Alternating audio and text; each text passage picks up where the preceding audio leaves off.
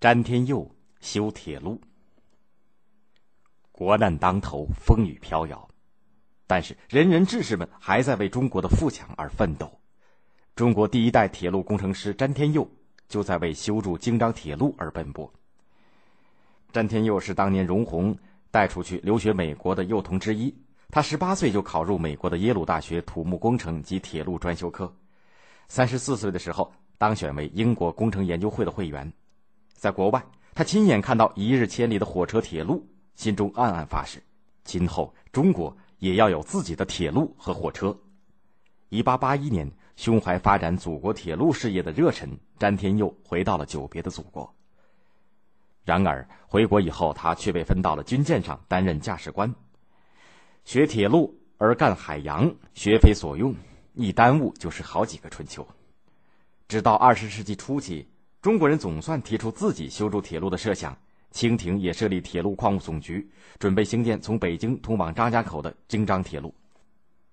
一九零五年五月，詹天佑被聘为总工程师，主持修建京张铁路。一些外国人听了，公开的讽刺道：“建筑这条铁路的中国工程师，恐怕还在娘胎里没出世呢。中国人想不靠外国人自己修铁路，就算不是梦想，至少也得五十年。”他们挖苦詹天佑出任京张铁路总工程师是自不量力，在等着看中国人的笑话。詹天佑下决心要为中国人争一口气。他说：“中国地大物博，而修铁路工程却必须借用洋人，这应该引以为耻。中国人已经醒过来了，中国人要用自己的工程师、自己的钱来建筑铁路。京张铁路从北京到张家口全长二百多公里。”中间要经过层峦叠嶂、峭壁耸立的燕山山脉，特别是居庸关、青龙桥、八达岭等地区，地形十分险恶，工程量很大。詹天佑背上标杆仪器，骑着小毛驴儿，成天的奔走在崎岖的荒山野地，实地勘测线路。他白天测量赶路，晚上还要伏在油灯下测绘计算，一遍一遍的勘察定线。工程开工以后，困难接踵而来。因为缺少机械和轻轨，所有的工作都得靠人力。沿途皇亲国戚的墓地不让通过，不得不求爷爷告奶奶，奔走呼吁。外国银行故意拖延工程款，造成经费接济不上，等等等等。詹天佑排除万难，一寸一寸的把工程推向前。铁路过了南口以后，共有居庸关、五桂头、石佛寺和八达岭四处隧道，总长度一千六百四十五米。这是铁路工程成败的关键。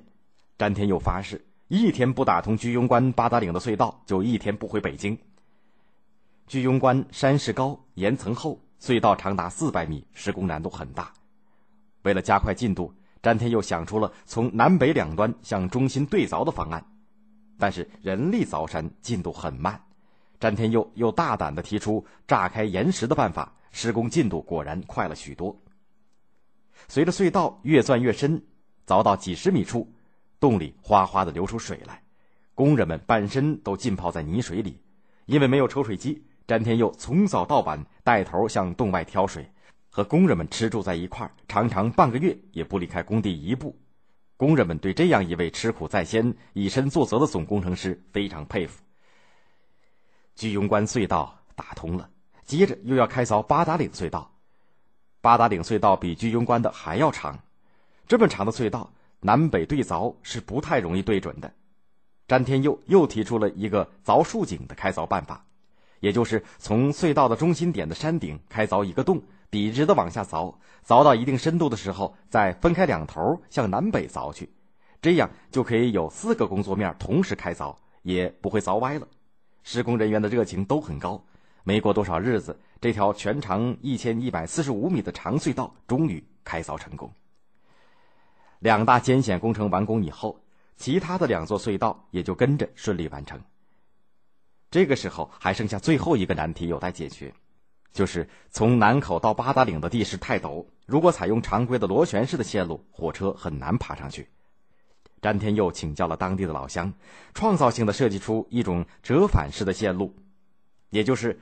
在山高坡陡的青龙桥地段，顺着山腰铺设了人字形的铁轨，既降低了坡度，也缩短了隧道。火车到这里，以两部大马力机车前后一拉一推，就可以安全的爬过陡坡。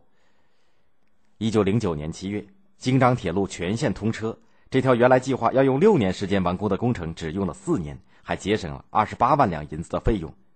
中国人自行设计和修筑的京张铁路，为中国人争了光。